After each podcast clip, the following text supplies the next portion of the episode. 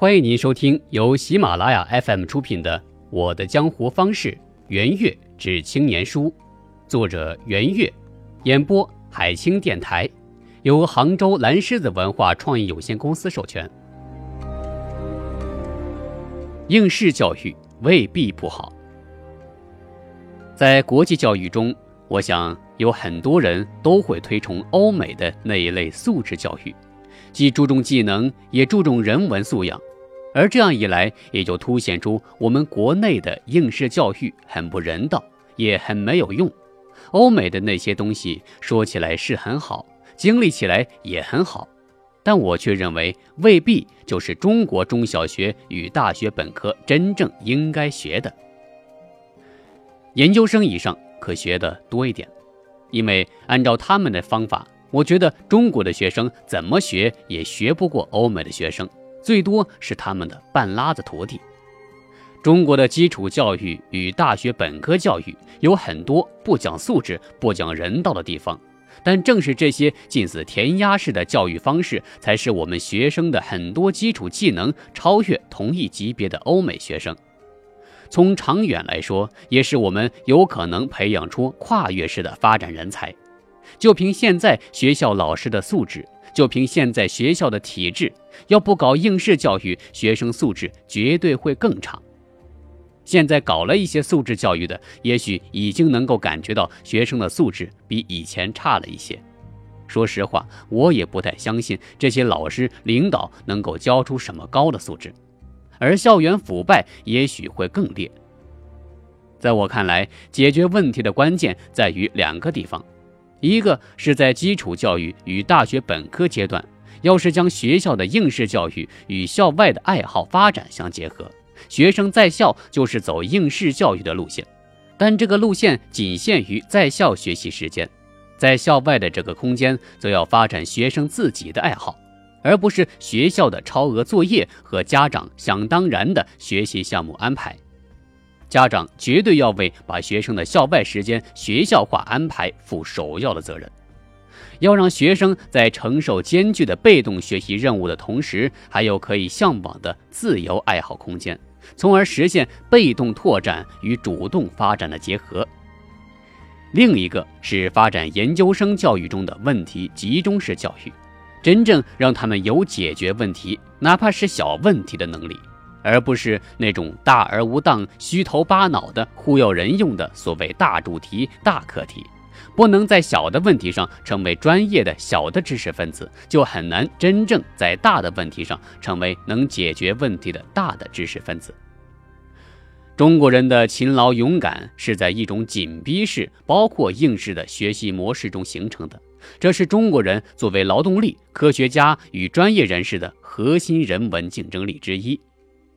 当然，这种方式会在一定程度上削减想象力和被体制意识形态化，所以我的主张是，既要有这种划一的紧逼机制，这样才能使我们以非常速度、非常密度、非常力度、非常亮度去学习天文地理、语文数学，同时也要让大家拥有一定自由支配度的业余生活时间。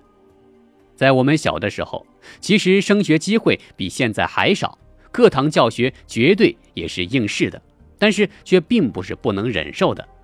那时我们最向往的就是下课以后可以看自己喜爱的小说、看电影、调皮打架、玩游戏，以及做自己得意的手工，比如弹弓。我们对应试教育也不是那么厌恶，而父母对作业的监督与对其他课外活动的干预也很少。所以压力是有的，但世界还是美好的。当然，也许那一切只是我们那个时代的安排。可是现在的小孩子难道会不喜欢那样的方式吗？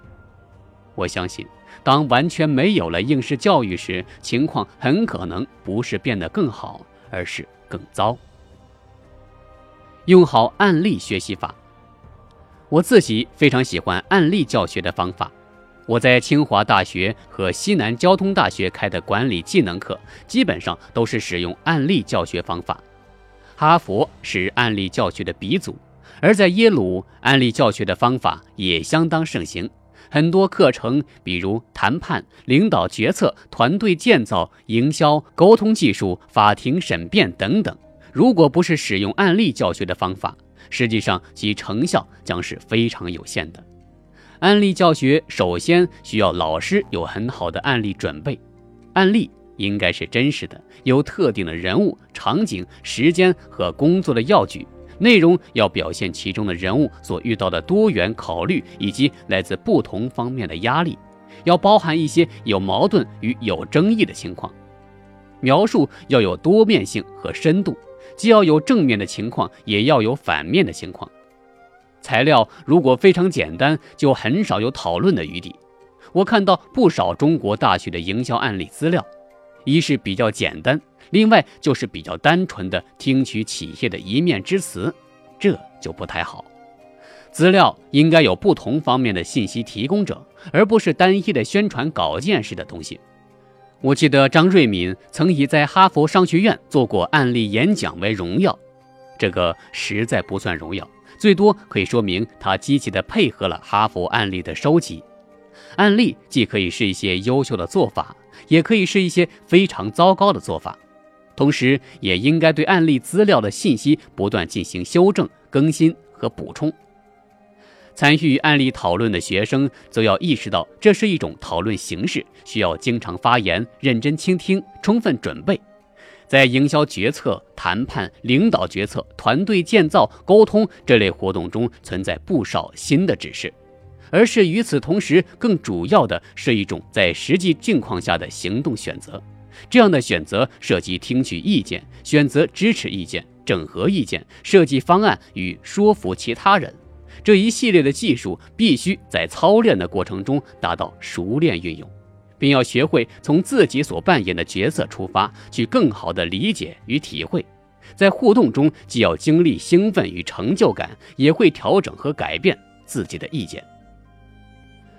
为了准备好案例讨论。学生要认真阅读案例资料，在理解的基础上找出人物立场、关键证据。学生要注意选择出核心的资料点，并学习用质疑的目光来进行准备与思考问题。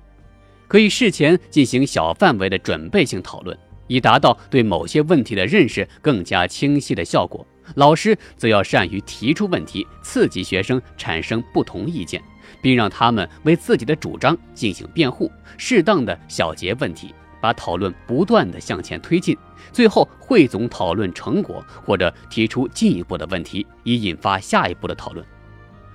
中国的师生讨论案例的经验都比较少，因此应当一起在学习中掌握与发展自己的应用技能。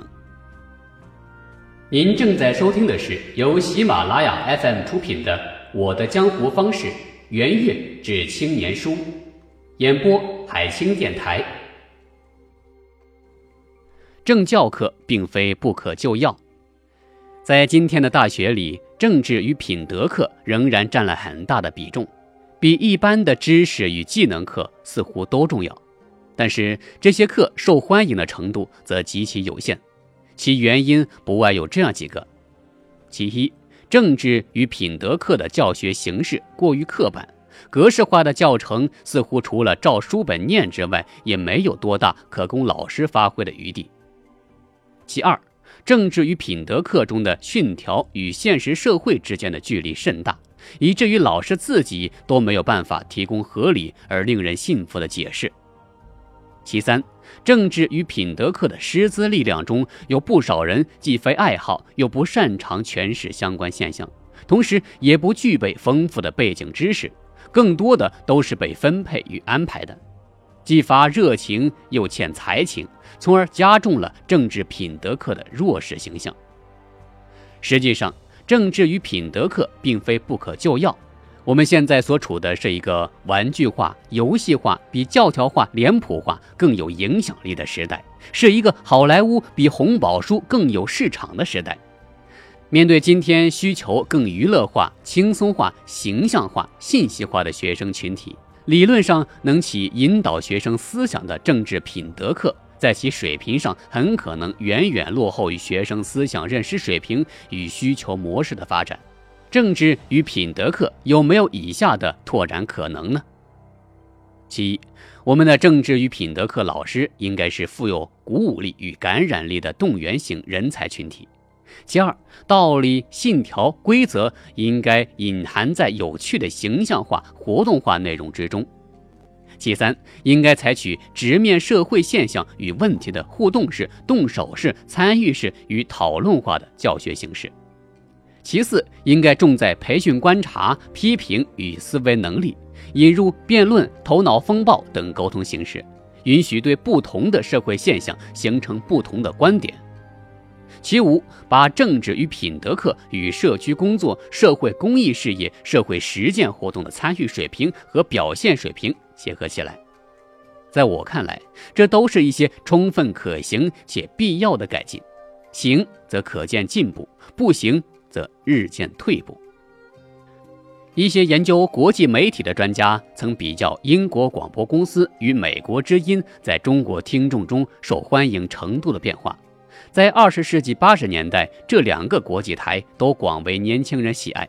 但到今天，英国广播公司已经较美国之音更加流行。其中一个很重要的原因就是，英国广播公司更能跟随时代的发展，在节目设置、节目类型、趣味水平、互动服务水平等方面，更加贴近已经发生了变化的听众的口味。相比之下，美国之音的进步。就要慢得多，所以纵然他以民主、自由及社会公平等口号为标榜，但是由于表现方式的质步不前，人们对于美国之音的兴趣衰退仍然很难得到遏制。这也从另一个角度给我们以启示：不论政治信息来自哪个方面，不论它是关于什么的，如果它背离了受众群体的趣味发展方向，其吸引力与生命力就难免会减退。我这一辈子幸运地遇到了三位很棒的政治老师，一位是中学时代擅长猜题的陆念石老师，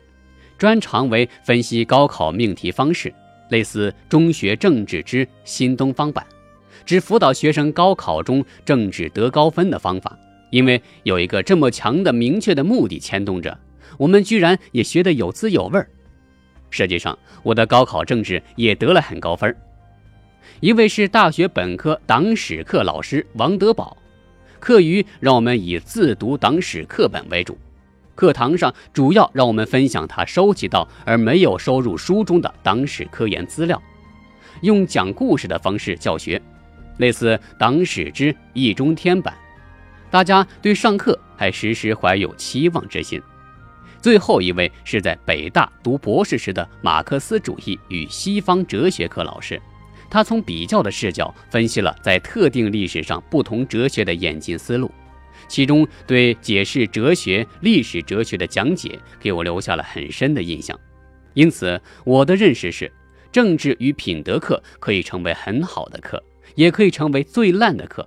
政治与品德课老师可以成为最好的老师，也可以成为最烂的老师。不过，要成为最好的课与最好的老师。我们目前在师资选择与培养，以及教材水平与教学内容的准备上，似乎还远远没能达到这一标准。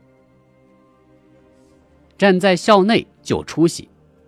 我们现场大约有五百人，现场的座位是三百个，显得人气很旺。假如把我们这五百人放在一个有八百个座位的会场上，就会有三百个座位没人坐，就显得没人气。这就是人气与空间的转换技术。实际上，我们今天遇到的很多问题，包括一些困难。如果换一个角度，比如从应用技术的角度来看，就会发现，会技术的人与不会技术的人相比，前者总是能把问题处理得比较好。为什么我们有的人找工作比较好找，有的人却难找？原因就在于技术水平不一样。相对于外貌、头脑来说，技术是容易比的。比如，大家同时进一个单位干同样一个活儿，很快就会发现，有的人干得好，有的人干不好。这个好对比。如果以后你能学到技术，再用技术解决问题，那你就能做很多事儿。找工作是个熟练活儿，我们一进入大学就要开始找工作。如果我们能把每次找工作的经验和教训积累下来的话，那么到大四，工作就有可能在不远处等着你。水平高的人干事儿时，你能看不出他在干什么事儿，要到最后你才会发现，原来他干的是什么。